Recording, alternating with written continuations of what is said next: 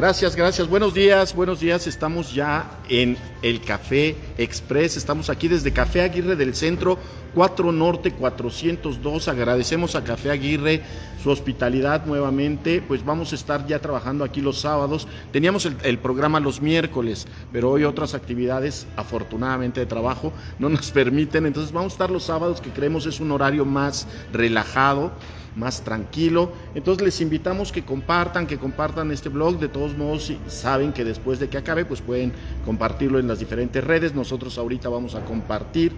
Y pues bueno, iniciamos esta, esta etapa de entrevistas pues con una entrevistada de lujo a la cual le agradecemos muchísimo que nos acompañe porque es una mujer muy activa, muy ocupada, porque además no solamente es cuestión de trabajo, es de familia, es de hijos, de nietos, de todo. Entonces, maestra Lupita, le agradecemos, Lupita Grajales, ex candidata, muchos la ubican como ex candidata de, a la rectoría de la UAP, ex secretaria general, creo que es usted la primer secretaria general mujer, pero eso es lo menos, lo interesante es todo lo que ha hecho alrededor de la universidad. Bienvenida, maestra. Muchas gracias, Bruce. Pues aquí muy contenta y muy agradecida por la invitación. No, pues gracias, gracias, este, maestra, qué bueno que nos acompaña. Sin lugar a dudas, hoy uno de los temas más importantes es el tema de la educación. Hoy la educación está, yo diría, lesionada, lesionada por esta pandemia, que en mi sentir se le ha dado poca dimensión a la gravedad que esto trajo. Empezamos a vivir realmente los efectos de la pandemia. Entiendo los factores de muerte, entiendo los factores de, de hospitales, claro que son fundamentales y lamentables, pero la educación, maestra, nuestros jóvenes están perdidos en la inmensidad del mundo, pero peor aún, los que lo dirigen, los que están a cargo de la educación, están más extraviados aún. ¿Qué, qué, qué opinión le merece todo este efecto de la pandemia hacia los alumnos, maestra? Fíjate que ese es un, un, problema, eh, digamos, que ya ha sido atendido por distintos centros de investigación.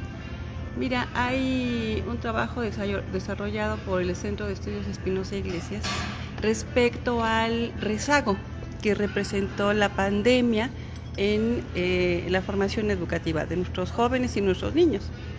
Y la situación es verdaderamente preocupante.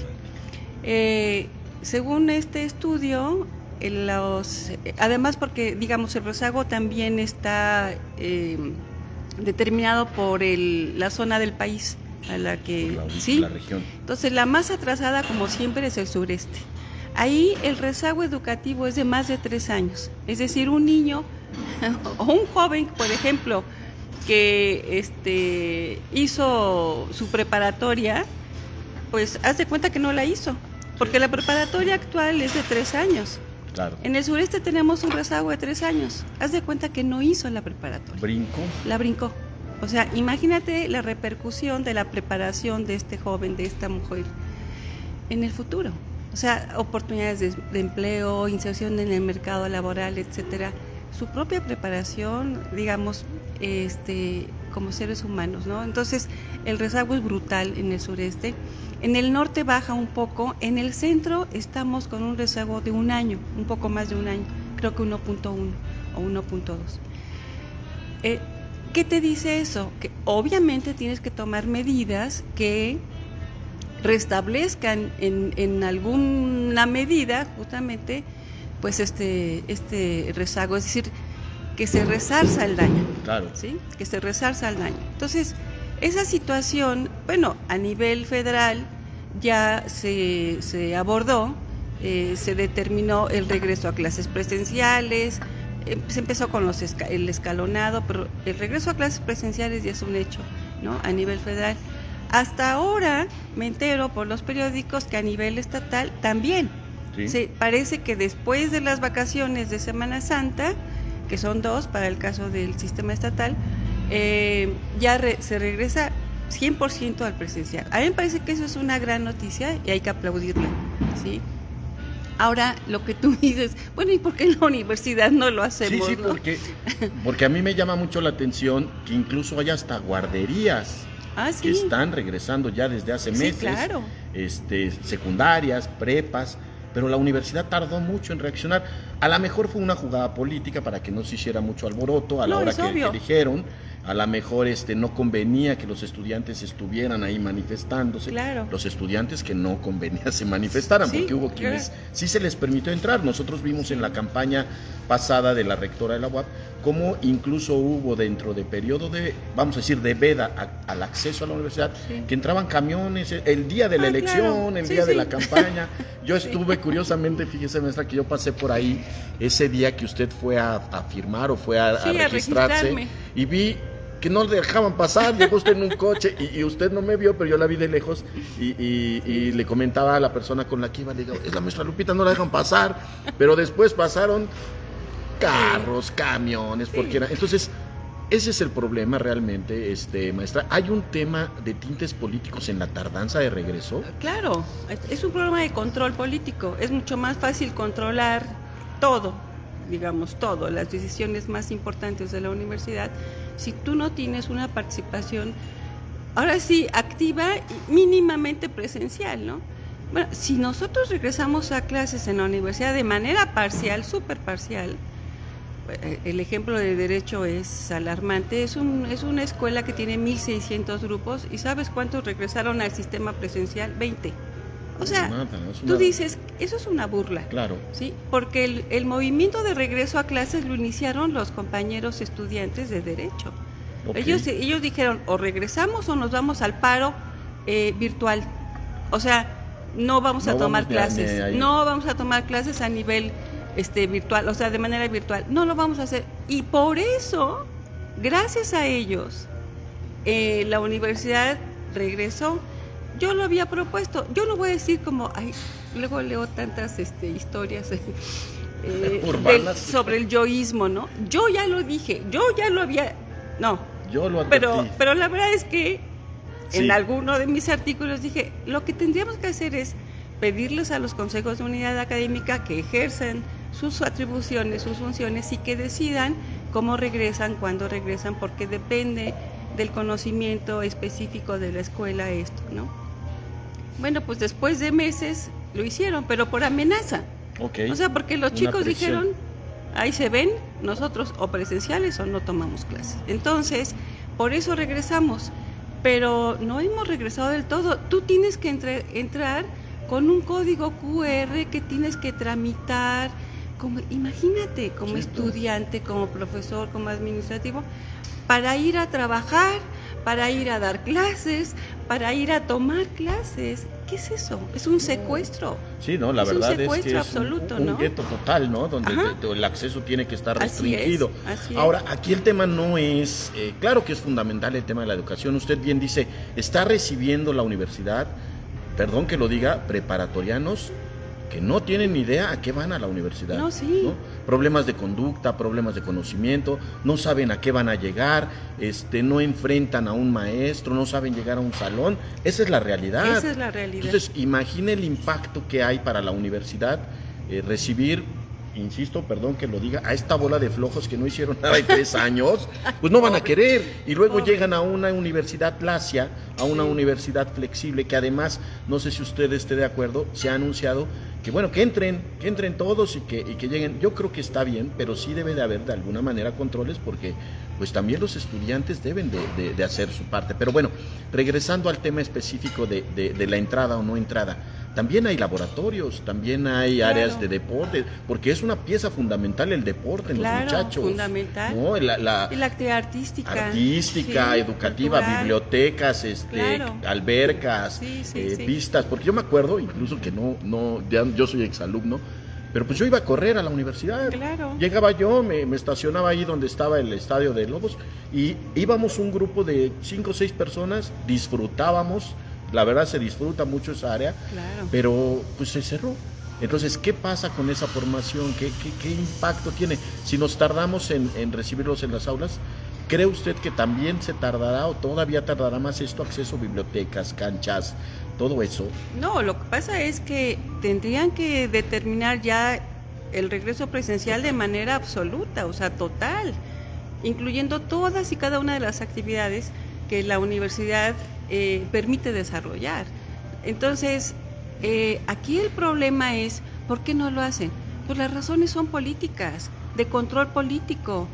Ahora, hay, hay muchas cosas importantes que resolver si nosotros no estamos atentos, ¿no? A que los organismos que se ha dado la propia universidad como organismos rectores, ¿no? decisores de, de los temas más importantes, pues se nos va de las, de las manos cosas como la que acabas de comentar, el ingreso, ¿sí? ¿Cómo le vas a hacer para que tú puedas igualar, digamos, las oportunidades de acceso de los jóvenes?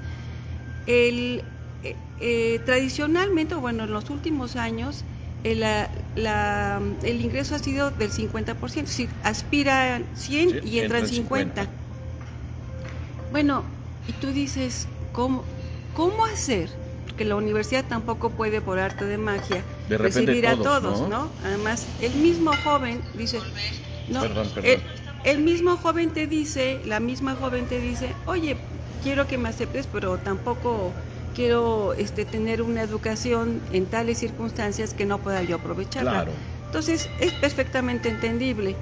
La universidad tiene que seguir creciendo, pero ahorita, en las circunstancias en las que nos encontramos, digamos, aceptemos que entre el 50%. Bueno, ¿cómo hacer para que esos, esos 100 estudiantes, aspirantes todavía no son estudiantes de la universidad, tengan las mismas oportunidades? ¿Cómo le haces? Porque tú como universidad no puedes recibir a todos, pero sí, pero darles igualdad de oportunidades. Porque todos los chicos y chicas vienen con preparaciones distintas, vienen de trayectorias escolares distintas. Sí, diferentes, niveles, incluso las preparatorias donde, donde Exactamente, ¿no? Bueno, ¿cómo le haces, no? Para que el alumno pueda competir, porque desgraciadamente tienen que competir por un lugar. Claro. Entonces, yo digo, dale las herramientas.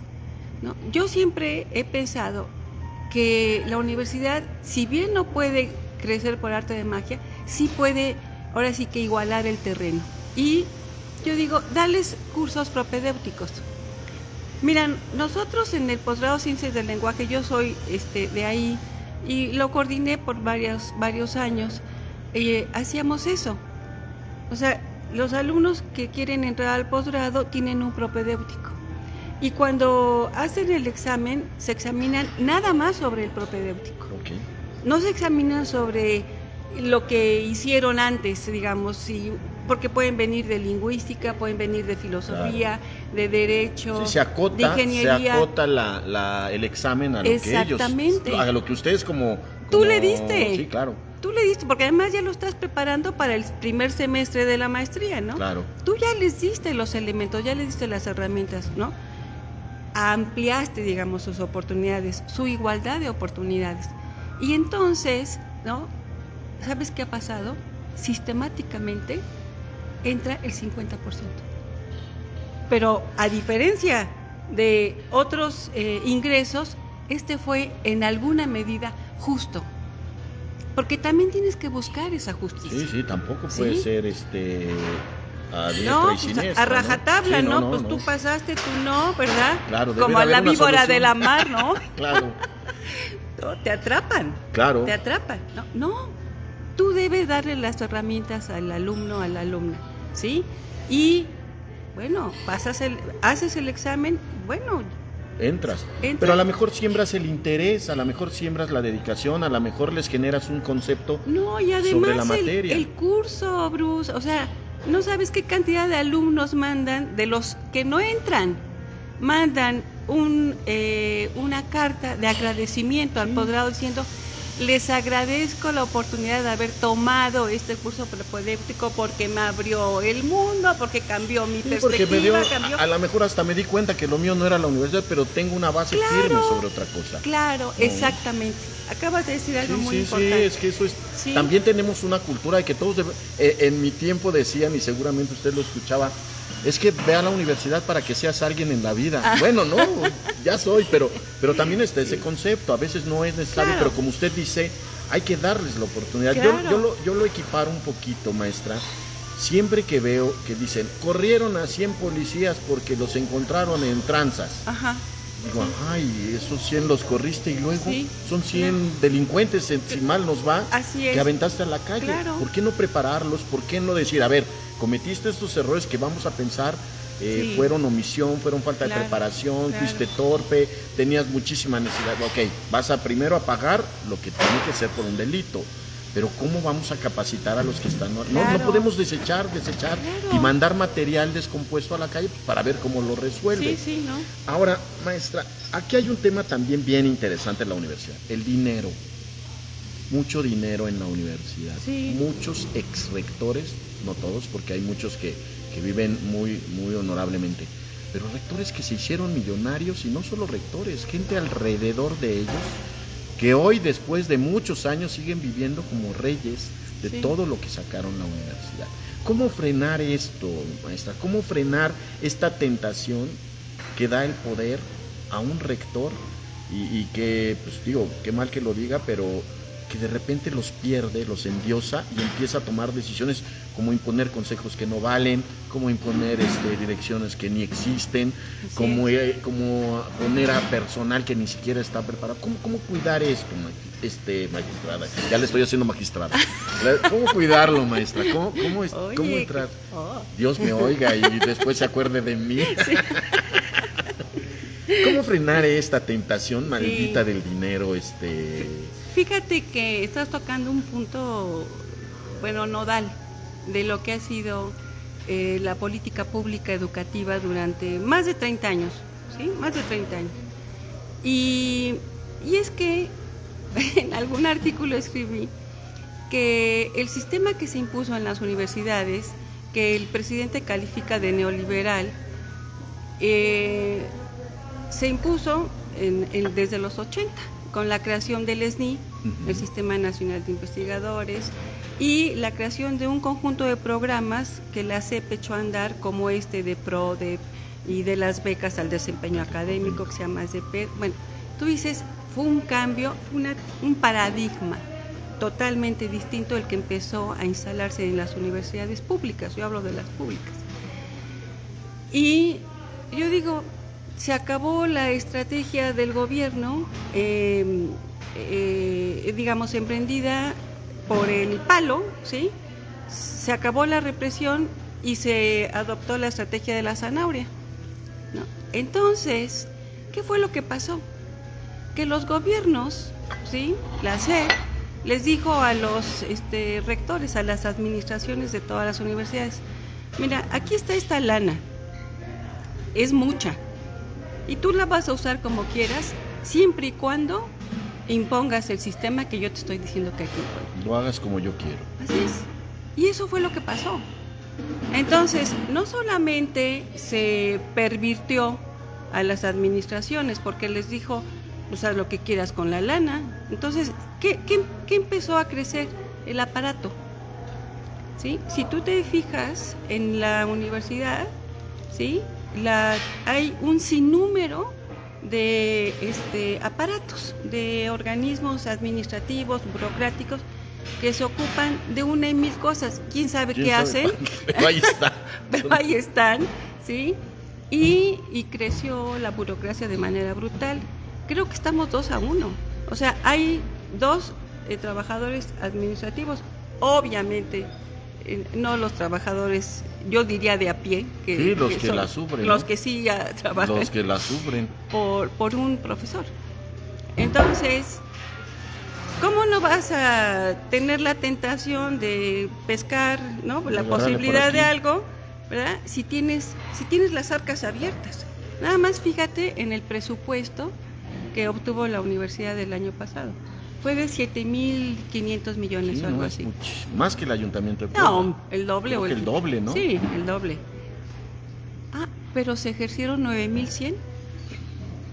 Entonces, imagínate, aparte de eso, Aparte de que era mucho, les faltó. Todavía, todavía les dieron más.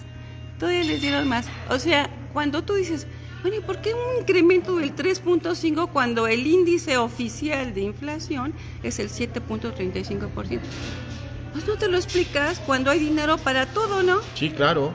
Hay dinero para generar este más aparatos, para hacer, eh, digamos, Qué bueno, para conseguir más equipo, para extender la infraestructura de la universidad, para todo eso ahí sí hay lana, ¿sí? Pero para un incremento salarial. Eso no. le iba a decir, pero los maestros están bien Ah, no. castigados. Ah, claro. Bien castigados. ¿Sabes cuánto gana una hora clase por una hora? Pues creo que por ahí de setenta y tantos pesos, ¿no? 100 pesos. 100 pesos. Es una miseria. Alguien que trabaja este, un tiempo completo tiene que cubrir 18 horas máximo. Pero hay profesores hora clase que contratan a la universidad hasta por 40 horas. Oiga, y no tiene ningún servicio, hablando de hospital o No, eso, sí, ¿Sí le están? Cuando tú eres contratado Hora de clase la- ya, sí, ya con eso ya sí tiene. tienes- bueno, por lo menos.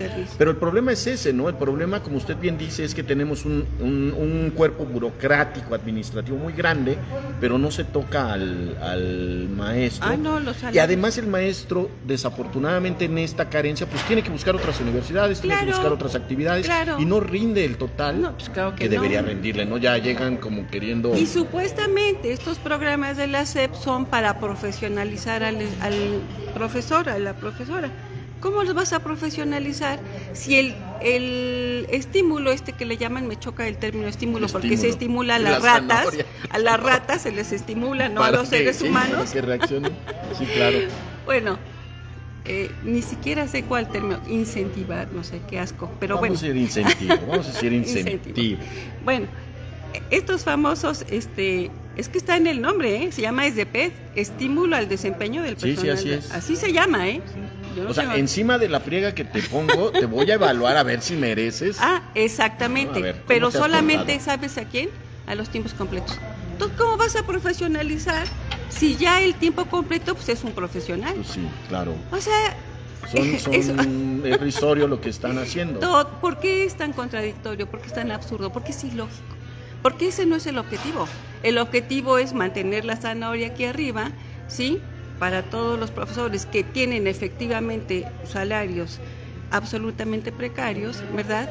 Y el objetivo es no te muevas, yo te voy a dar por aquí Te una tu- zanahorita. ajá, tu zanahoria. ¿no? Que además lo vemos justo cuando hay elecciones y cuando los hora clase le dicen, pues mi chavo, Claro, ¿quieres, ¿quieres mejorar? Pues mira, Sí. dile a tus maestros que, así es. que si nos apoyan, este, es. a lo mejor les doy una hora, ¿cómo dice tiempo completo? Y creo que hay otro intermedio, ¿no? Hay medio tiempo, Medio tiempo. hay tiempo completo y hay horas asignatura. Sí, ¿no? Sí, y entonces, este, a lo mejor hay maestros que tienen 20 años dando hora clase y Ah, otros claro. que tienen 5. Sí. Les toca a los de 5 porque ellos sí apoyaron apoyaron a mi rector que está en la gloria del Así cielo, ¿no? Ojalá les tocara al- Pero, pero a eso, los de cinco. sí, Qué horror. déjeme saludar, si quieren mientras dele un traguito a su té para que no, para que no se le seque la garganta. Gracias Ana María Saavedra, Luciana Curiosa, les mandamos un abrazo. Gracias, qué bueno que nos acompañan. Carlitos Ortiz, Salvador Kir, Carlos Rubio, Tina Tello, Carlos Ortiz, interesante entrevista, felicidades a la... No es secretaria general, Carlitos, fue secretaria general, pero es, usted está al frente de... Yo soy Es este, maestra. profesora del posgrado en Ciencias del Lenguaje del Instituto Está en el de instituto. Ciencias Sociales y Humanidades Alfonso Vélez Prieto. No es secretaria general, pero si se descuidan, quién sabe qué pase. saludos, gracias. María Elena Ramírez le manda saludos también. Rafael Flores dice novedoso es aparato virtual en manera laboral está. Pero, a ver, espérame, espérame, espérame. Lo novedoso es paro virtual, sí, paro virtual en la materia laboral está previsto. En, en materia laboral está previsto el paro virtual. No sé. Pues mira, está regulado, ¿no? Habría que, habría que ver, este Rafa, sí, porque el paro virtual, quién sabe cómo, cómo Ajá, podrían cómo catalogarlo o en qué momento ya se considera Sí. un paro virtual. Ves que en, el- en la, en la legislación laboral sí se introdujo obviamente el teletrabajo. Sí. ¿sí? Entonces en una de esas también. Habría que ver qué, dice ahí. Héctor Manuel Pérez también dice, Ana María Saavedra dice empezar de cero.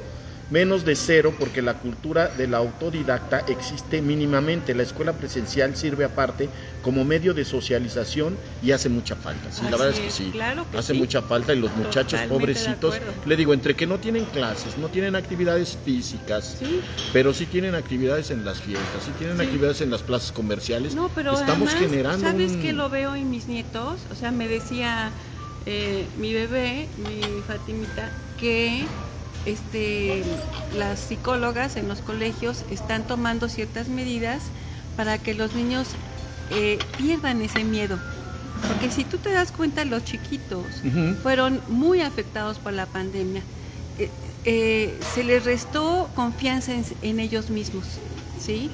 Y ahora, por ejemplo, están teniendo actividades de socialización justamente para rescatar esa seguridad en ellos mismos.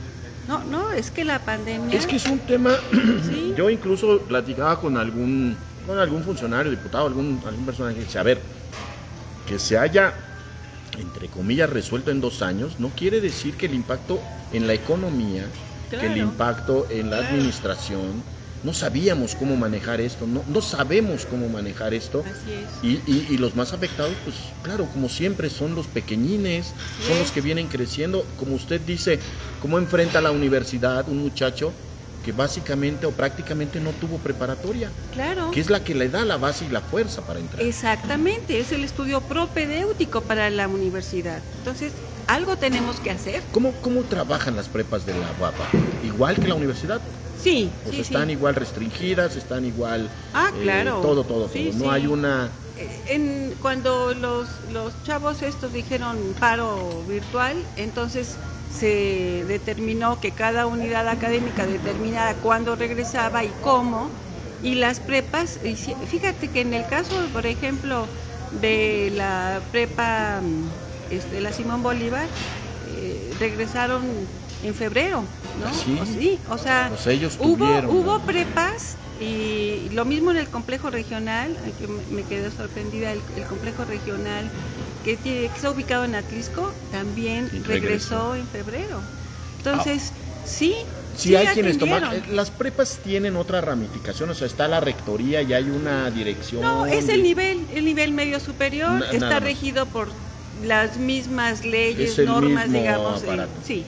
Otro tema fundamental, se llaman consejos comités el Consejo de Unidad Académica. Usted, usted incluso interpuso acciones legales ante un nombramiento ah, anómalo eh, que estuvo totalmente fuera de, la reglamentación universitaria. Dice usted en su último artículo, hay cuestiones que se ventilan mucho en redes sociales, pero pues nomás en redes sociales, no sé. ¿Qué pasó con eso? ¿Qué pasó con esas denuncias? ¿Espera todavía, todavía usted una respuesta de eso? ¿Dónde quedó ese tema?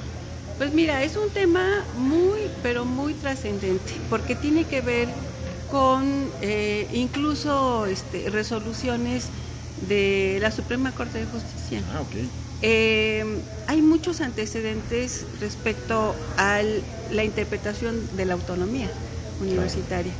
Eh, cuando se quiso imponer un órgano externo de control por parte de los gobernadores, en dos universidades, la del Estado de México y la de Hidalgo. la Suprema Corte, fíjate, para el caso del Estado de México dijo que sí, que sí tenía atribución el Estado, para, imponer un órgano de control. Y en el caso de, Hidalgo no, perdió el Estado y ganó la universidad y no le pudieron nombrar un órgano interno de control. totalmente. Sí. Entonces, bueno, a mí me parece que es un tema muy importante porque lo que, lo que tú haces como individuo cuando te amparas frente a una acción de la autoridad, en este caso fue el Consejo Universitario y el rector que ya no está, el rector Esparza. Cuando tú te amparas frente a una violación de la propia legislación universitaria, ¿sí? Lo que te dicen los, los juzgados, a los que llega en primera instancia tu amparo, es que no pueden meterse porque no es autónoma, ¿no? Entonces, digo que es un tema súper interesante, además de análisis muy serio para los abogados, para los jueces, para los miembros de la Suprema Corte, porque eh, efectivamente la universidad es autónoma, por cierto, por ley, y no constitucionalmente autónoma. Eso fue, fíjense, una aclaración que hizo una de las magistradas en la última resolución que recibimos de, un amparo, en donde ella dijo, este, no es que este tribunal no tenga competencia porque la universidad es constitucionalmente autónoma, porque no lo es. No lo es. Y tiene toda la razón. Te voy a decir, un organismo constitucionalmente autónomo lo es porque la Constitución así lo establece. Es el caso del INE, es el caso del Banco de México, es el caso del INEGI, pero no es el caso de las universidades autónomas. Las universidades que lo son, lo son por ley, no constitucionalmente ah, autónomas.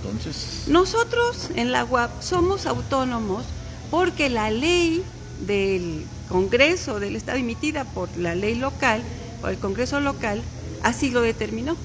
En el 53 fue cuando nos constituimos en autónomos, si no mal recuerdo, en 1953. Entonces, este, es muy distinta la autonomía entendida cuando eres constitucionalmente autónomo que cuando eres autónomo por ley.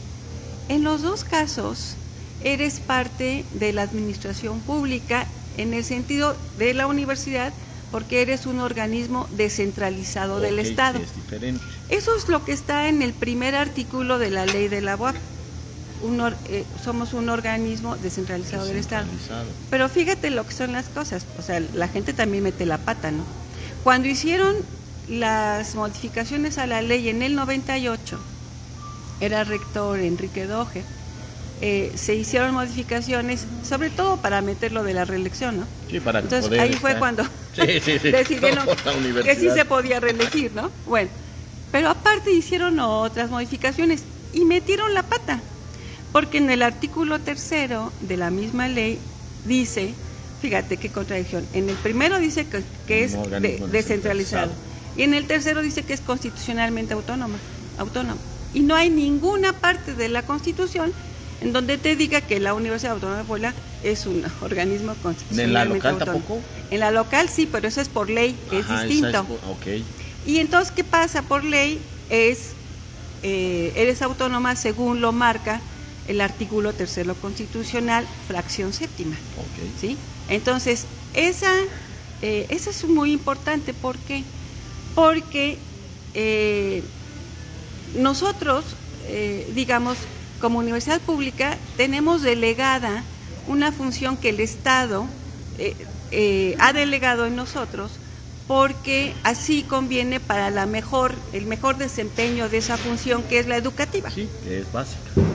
Pero somos, de todos modos, somos parte de, digamos, del Estado y se le llama descentralizado. Sí, que es otra, pues, otra, otra situación diferente a la autonomía, claro. Entonces, sí somos autónomos para administrarnos, para gobernarnos. Y yo digo, y somos autónomos, tan autónomos que también podemos violar nuestra propia ley. Claro. O sea, qué absurdo, ¿no? Sí, ¿no? Porque cuando tú te amparas, te amparas como individuo frente a una acción de la autoridad. Y la, el amparo fue porque violaron la propia ley de la universidad y eso afectó mis intereses, afectó mis derechos. ¿Sí? No los de Guadalupe Grajales, digo, sino de todos los... Eh, pero claro que tú lo presentas de manera individual. Entonces, aquí hay un principio básico que está en la Constitución, que es el artículo 14 y el 16, que señalan que un eh, eh, uno, como ciudadano, tiene derecho a que se respete la ley. Claro.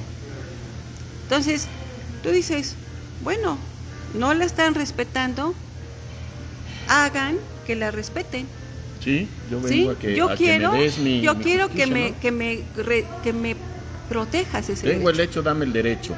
Así es.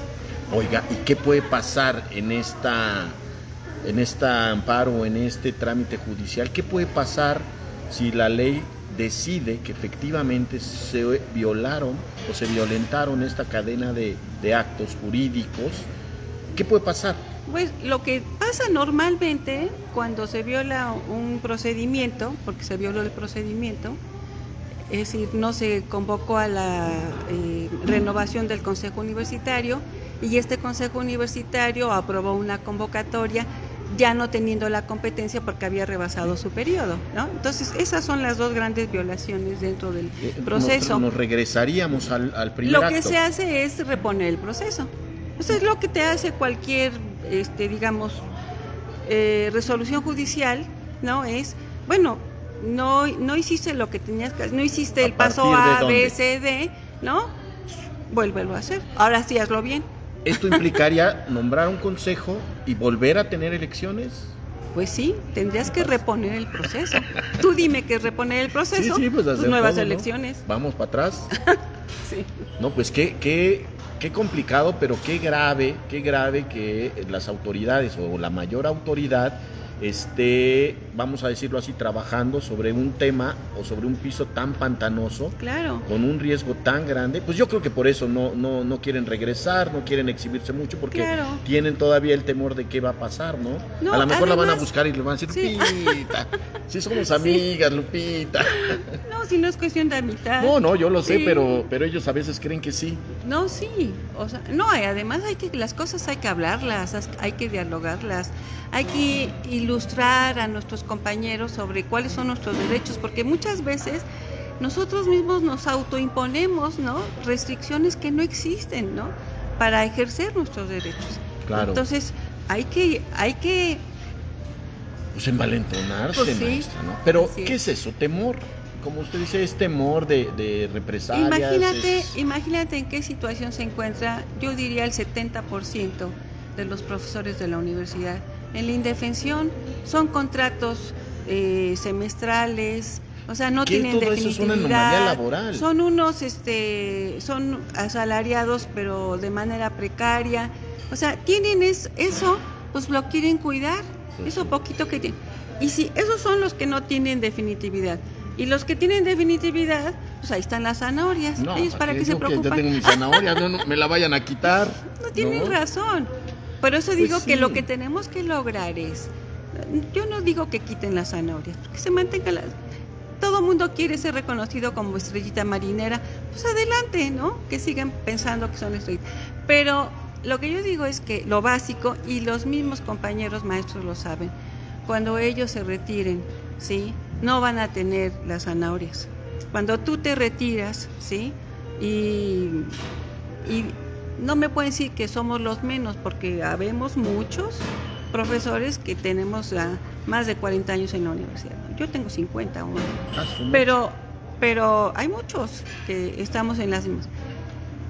Y, y, y no, cuando se retiren, cuando nos retiremos, bueno, pues ya no va a haber más que tu salario base, con las Lo, lo las poquito que ahí te vayan aventando, que- ¿no? sí. Bueno, ahora está muy interesante todo este tema laboral. ¿Y el estudiante? Claro, ¿El estudiante a qué hora alza la voz? ¿El estudiante a qué hora se queja? Yo entiendo, tengo una situación precaria de, de salario, tengo que doblar las manos, tengo que agachar las orejas, soy, soy trabajador, ni modo. sí, Pero el estudiante, ¿qué estamos haciendo con una sociedad estudiantil Claro. apática sí, que no conoce los reglamentos de la universidad, lo básico de la sí, sí, universidad? sí, Pero peor aún, que no se involucra. que nos involucra. ¿Qué hacemos con una universidad? Yo recuerdo, y es histórico, la manifestación del 3 de marzo hace dos años o hace tres, cinco. el ¿no? Cinco. El 5 de marzo.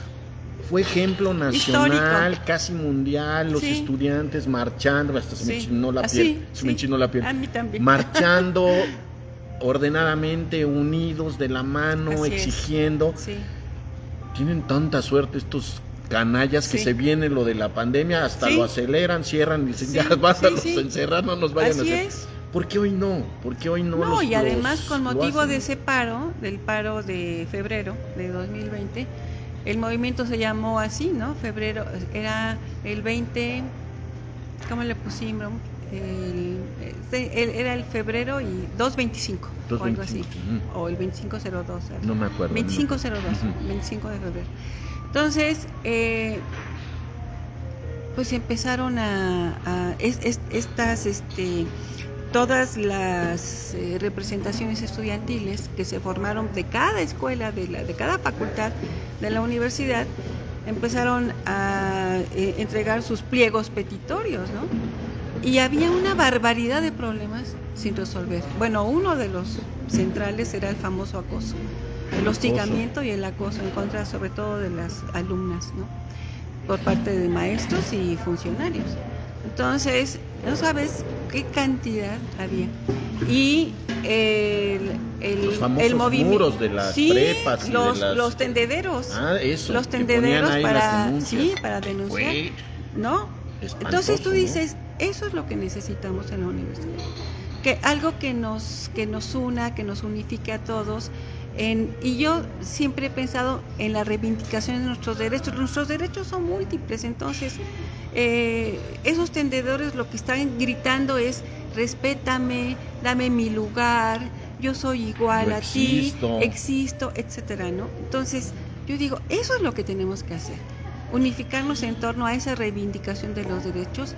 Y es muy importante porque la gente dice, bueno, pero la ley puede decir cualquier cosa, no, es un criterio que nos unifica, es un criterio que nos orienta a todos, ¿no? Entonces, si estamos de acuerdo en que la ley es importante, porque tenemos un orden en el cual la ley es el producto de un consenso, el consenso que se logra después de un gran movimiento, como pasó, por lo menos, como pasó en, en, aquí en la universidad a fines de los 80, en 89, 90 se da ese gran rompimiento, la universidad se partió en dos y entonces se tuvo que tejer, se tuvo que, dialogar, que pensar de qué manera podemos resolver este problema, ¿no?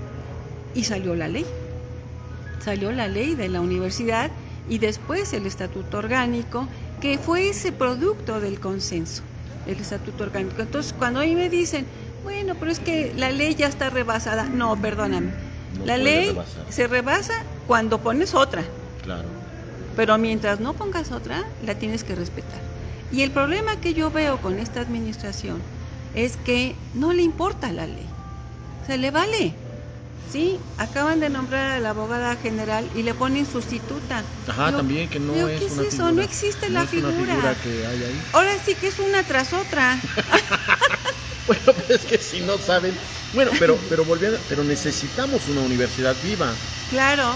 Yo le apuesto que, que, hay estos términos, estas cosas, no lo saben los, vaya, ni los estudiantes de derecho que son tan rebeldes y tan, aguerridos. Muy aguerridos. Si, si lo hicieran, pues yo estudié derecho en la UAP y siempre nos decían también que éramos unos malditos rebeldes. y sí, a veces sí, sin causa. Pero sí necesitamos una universidad viva, una universidad que, que, sienta al alumno, que regrese al alumno, sobre todo de entrada a las aulas. ¿Cree usted que van a regresar Pero mira, a las aulas? hablando de los chavos que me dices, ¿por qué no pasa lo que pasó el 5 de marzo? Ahí fue una gran organización estudiantil, ¿no? Lo que llevó a esta marcha.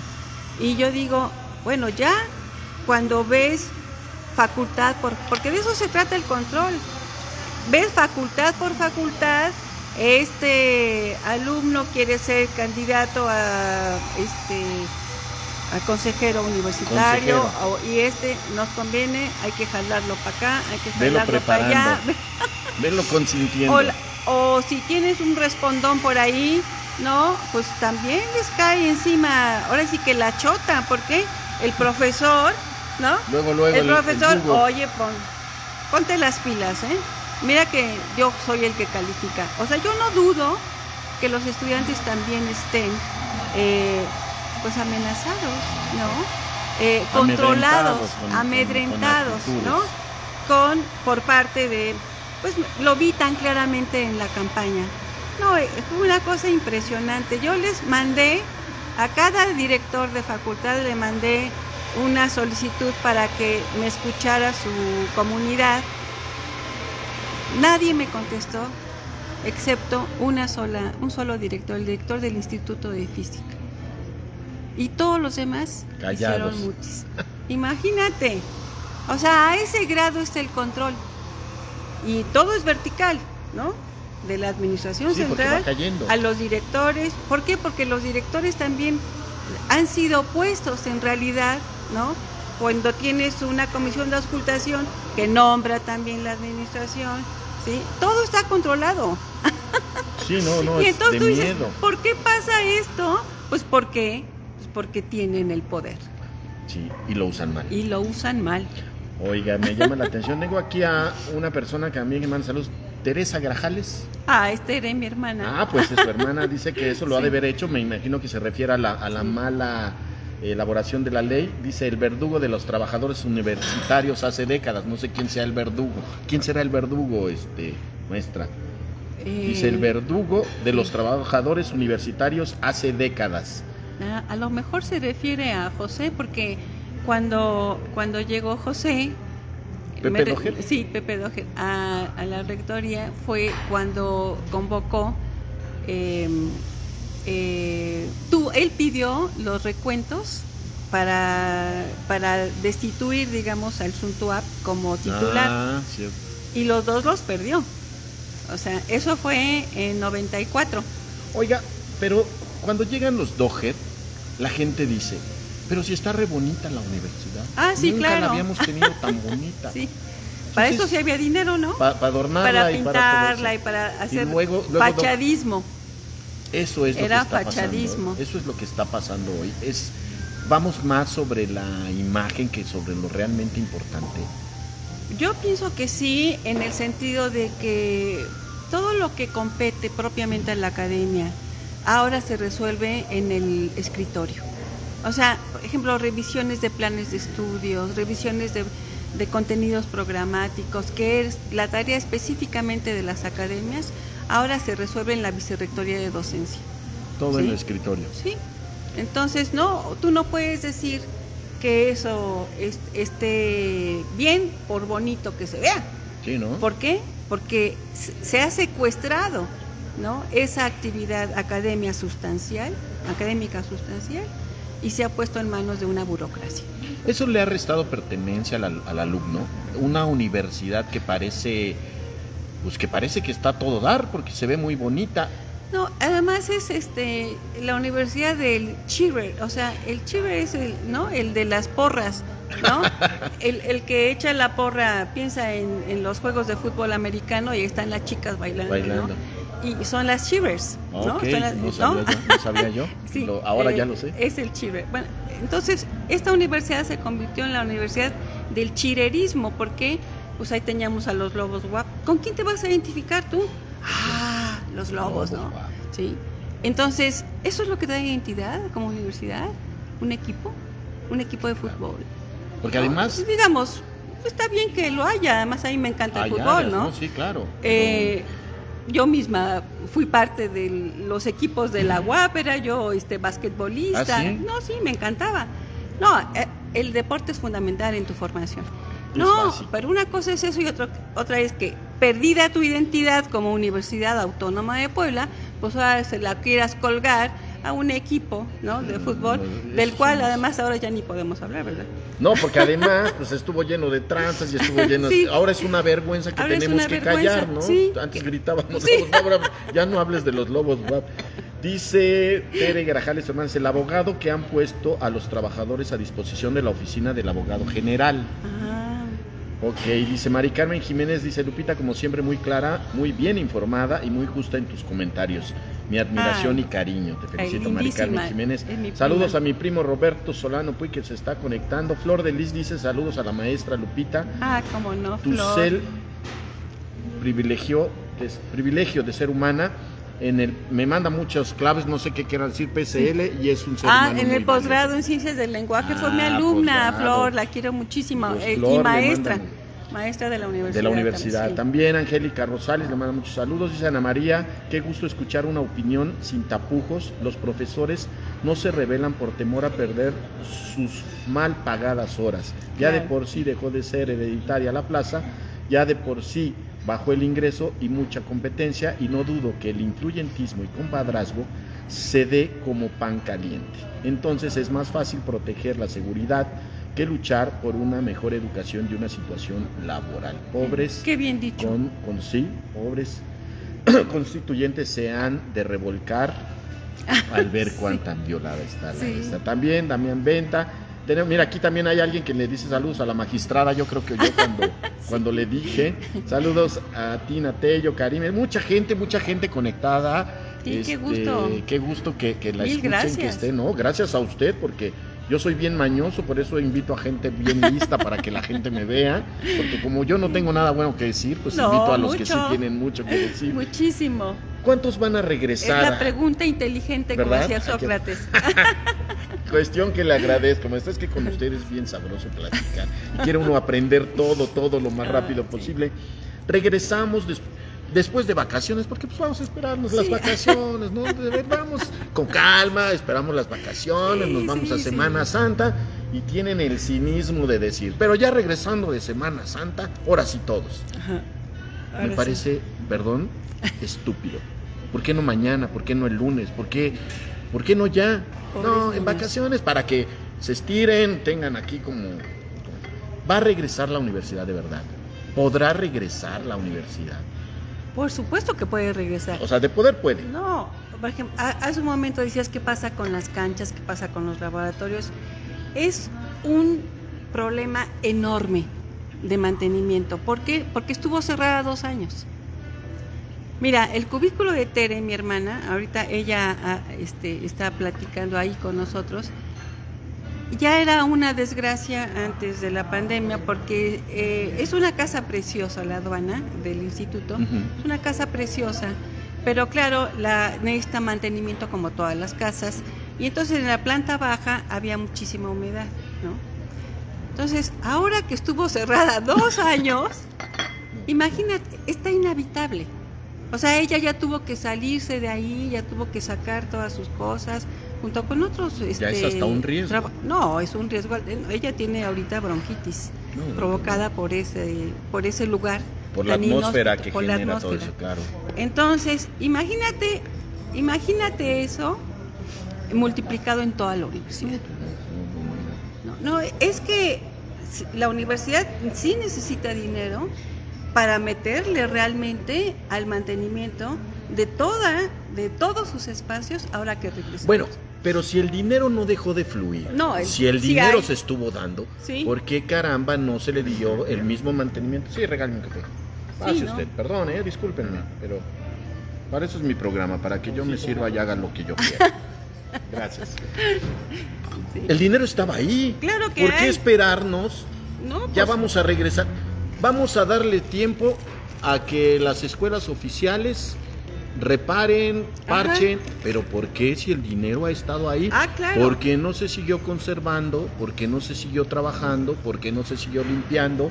¿Por qué carambas Sí. no están al 100%? Mejor aún, no estaban los alumnos que te estorbaban para llegar un día y pintar, para Claro. llegar otro día y agarrar... No, mira, era, ¿Dónde está esa era lana? tan sencillo como ventilar. Era lo único que tenían que hacer. Abrir los salones, sobre todo los laboratorios, porque ahí... También, ahora me imagino que hay laboratorios que tienen ciertas Sí. cosas, ¿no? No, además, eh, seguro que los profesores hicieron sus guardias y todo, porque pues también hay laboratorios eh, en donde se trabaja con animales, etcétera. Entonces, bueno, Donde se estimula animales. sí, no, ahora que hicieron un congreso sobre el derecho de los animales, yo decía, ay, Dios mío. Jesús, que no nos descubran. ¿Cuán- ¿Cuánta, cuánta falta hace un poco de filosofía de, ¿no? en estas cosas? En fin, pero em, hay un gran eh, trabajo que la UNCE tiene que hacer. Por eso, la verdad, cuando la doctora Cedillo dice, vamos a dedicar 50 mil millones, eso no sé, no, dijo- digo 50 millones, 50 mil 50 ojalá, mil, yo dije, no, pues ojalá nos toque algo. No, pues sería maravilloso. No, ella dijo 50 o 60 50 millones. Millones. Tú dices, No alcanza para nada. pues claro que no. Digamos, y además la, la universidad tiene para, para- Por eso, y toda esa lana que no se gastó en estos dos años, porque no se gastó. No, ¿Dónde está? es lo que yo ¿En digo. Canadá con Esparza? Es lo que yo ¿En, digo. este, en las No arcas de alguien? No sabemos en qué. ¿Qué tan libre es la autonomía? Usted que habla con ellos. ¿Qué tan libre es la autonomía del gobierno del Estado? ¿Es libre o hay una condición? O sea, se la voy a aterrizar más directa y si ver. quiere no me la conteste. Sí. ¿Quién pone a, a una persona como la... ¿Es doctora Cedillo? Sí. ¿Quién la pone? ¿Quién tiene? ¿Por qué de repente alguien que tiene su trayectoria, que le reconocemos también, porque sería una mentira decir que no es nadie, no, sería, No, claro sería hasta no. atrevido de, de mi parte, además, no es pero. ¿por qué alguien que no es una figura representativa en una universidad llega a un puesto tan importante en un momento tan crítico? Digo, porque si fueran épocas de Pepe Doger y luego llega alguien así como su pariente, pues bueno, pues está bien, ¿no? Pues tienen harta lana y la están repartiendo. Pero hoy que la universidad necesita tanta atención, tanta política, tanta conciliación, tanta administración, ¿por qué llega alguien así? ¿Hay Pues un son apoyo? grupos- son grupos de poder. ¿No tiene que ver el gobierno? ¿O es parte de Pues, esos grupos Por de supuesto poder? que siempre hay el... ¿Da el ¿no? visto bueno el gobernador a los diálogo. rectores? Pues yo he visto que no... ¿Usted no platicó con él nunca? ¿Con el gobernador? No. Cuando fue candidato. Pues ahí está el error. Tendría yo Ahí está el error. Estamos, estamos mal. Vamos a, vamos a decirle a, a la persona de comunicación que está con usted que nos busque esas, esos nexos de inmediato. No, pero, pero entonces sí hay que entender que hay un aspecto político donde el gobierno del Estado tiene que, que involucrarse.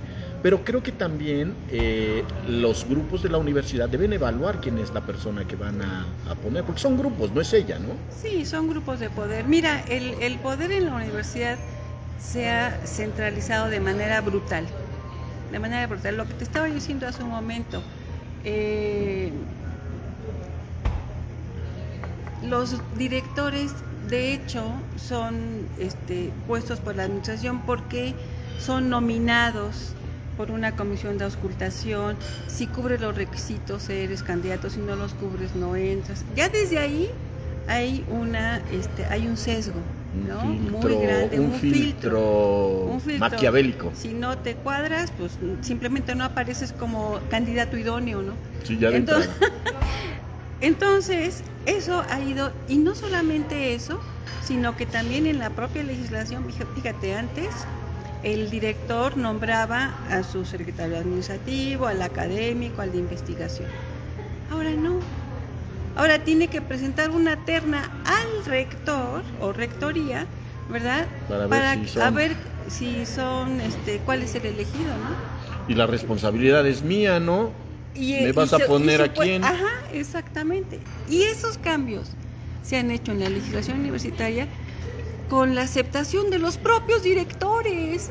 Entonces, ¿ya ahora qué esperas? No, pues ya está entregado todo, ¿no? Ya, ya que hay. ¿Qué esperas, no? Para que veas la verticalidad. Sí, está muy La complicado. verticalidad no es una palabra, es una desgraciada realidad. Sí, sí, sí. Pues bueno, ya casi se acaba el tiempo. Me gustaría nada más, entre otras eh, preguntas, ¿cree usted entonces que regrese la universidad completa? ¿Cree usted que esté? Decíamos, tiene con qué, pero sí está preparada para recibir a todos los alumnos después de vacaciones. ¿Sí cree que regresen? Ay, claro que sí. ¿Cree que regresen o que se salgan o que saquen alguna por ahí ¿Quién sabe qué otra cosa argucia se que diga, no, ocurrir"? mejor nada más unos, ¿no? Ya el semáforo se les acabó. Ya estamos en verde hace meses. ¿no? Eh, a, a nivel gubernamental ya están Ya. eh, decidido. Entonces, Entonces, esperar. Lo único que pueden decir es que somos autónomos. Ay, sí. ¿Tiene usted nietos, hijos en edad universitaria que están por cur- cursar universidad? No, estoy, ahorita estoy sin universitarios. No, si tuviera, Tengo puros, puros hijos, este, profesores, ¿no? Ya En la- están en la formados, academia. Doctores, ¿no?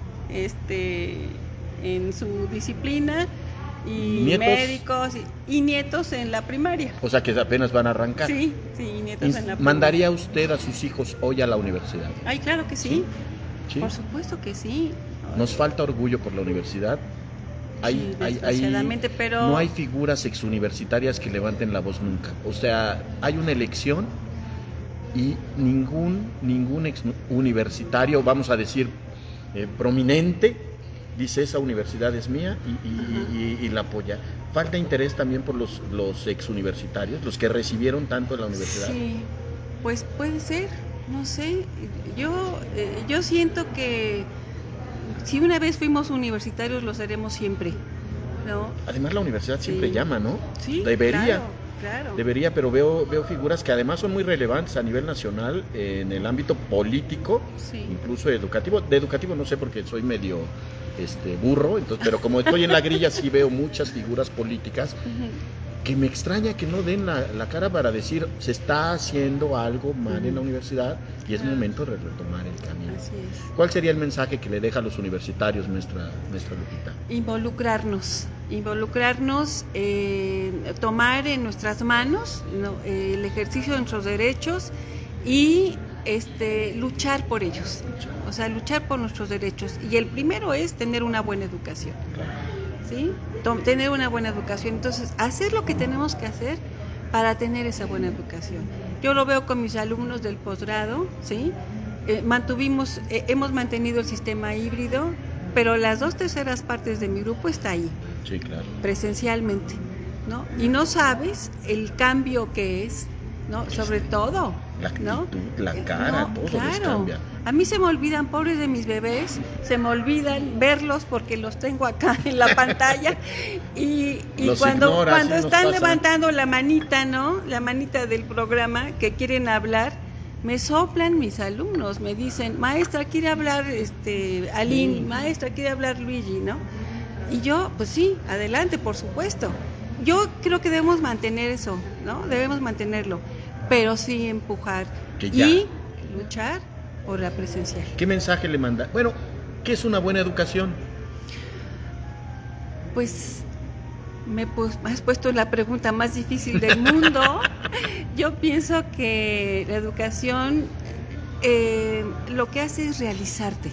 O sea, cuando tú estudias lo que tú quieres estudiar, cuando pienso en mí, perdón por No, da- claro, el mejor ejemplo. pero mira, desde que estaba yo en la prepa me volvían locas las discusiones sobre ética y sobre religión y quería yo este ganar en la discusión porque bueno, usted aguerrida. Sí, entonces y después digo, abre la escuela de filosofía y letras, me tocó ser la cuarta generación. Y entonces me doy cuenta de que sí, efectivamente, eso que me apasionaba hacer en la prepa, me seguía apasionando en la, en la facultad, en la escuela, en ese entonces era escuela. Y hasta la fecha les digo a mis alumnos, escoge un tema de tesis que te apasione, porque el día que el mundo se te venga encima, ¿sí? Y ya no tengas tiempo ni nada para seguir adelante con tu investigación, ese día la pasión por tu tema te va a sacar. Claro. Entonces, la, la educación nos realiza como seres humanos, ¿sí? Por eso es tan importante que un alumno ele- elija la carrera que quiere y que, digamos, tenga todo para realizarse de- eh, como un profesional, como un cultivador de esa disciplina. Le va a ser más fácil. Claro, a- a uno hace bien lo que le gusta, uno hace bien lo que le gusta. Por eso guiso tan rico. Ah, pues Porque soy una dragona. Habría que, pro- habría que probar, eso sí voy a dejarlo en duda para que usted me invite y pruebe qué tal. Así es. Algo que quiera agregar, maestra.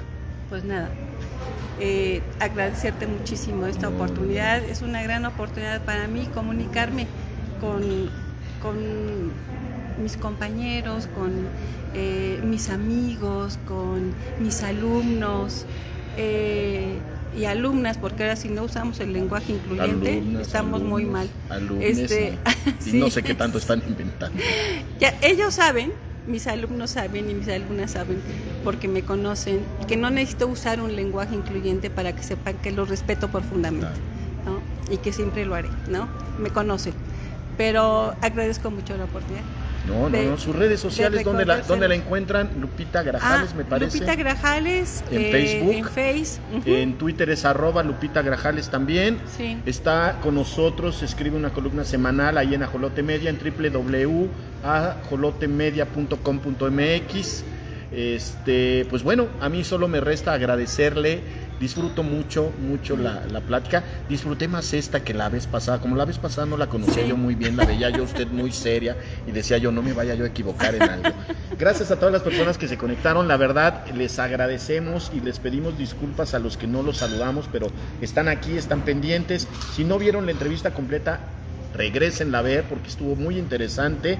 Hablamos de muchos temas que creo que involucran eh, muy específicamente a la, a la comunidad universitaria, pero también como sociedad nos interesa. ¿no? Hay que hacer sociedad eh, universitaria y, y en el estado de Puebla que hace tanta falta, maestra. Sí, así es, es. un gusto. Nos vemos pronto, nos vemos dentro de ocho días en otra plática en el primer express. Recuerden que los miércoles estamos a las nueve de la noche en el helicóptero con la Nutria. Y pues bueno, ya nos vamos porque ya nos dio hambre y queremos desayunar. Que tengan buen día.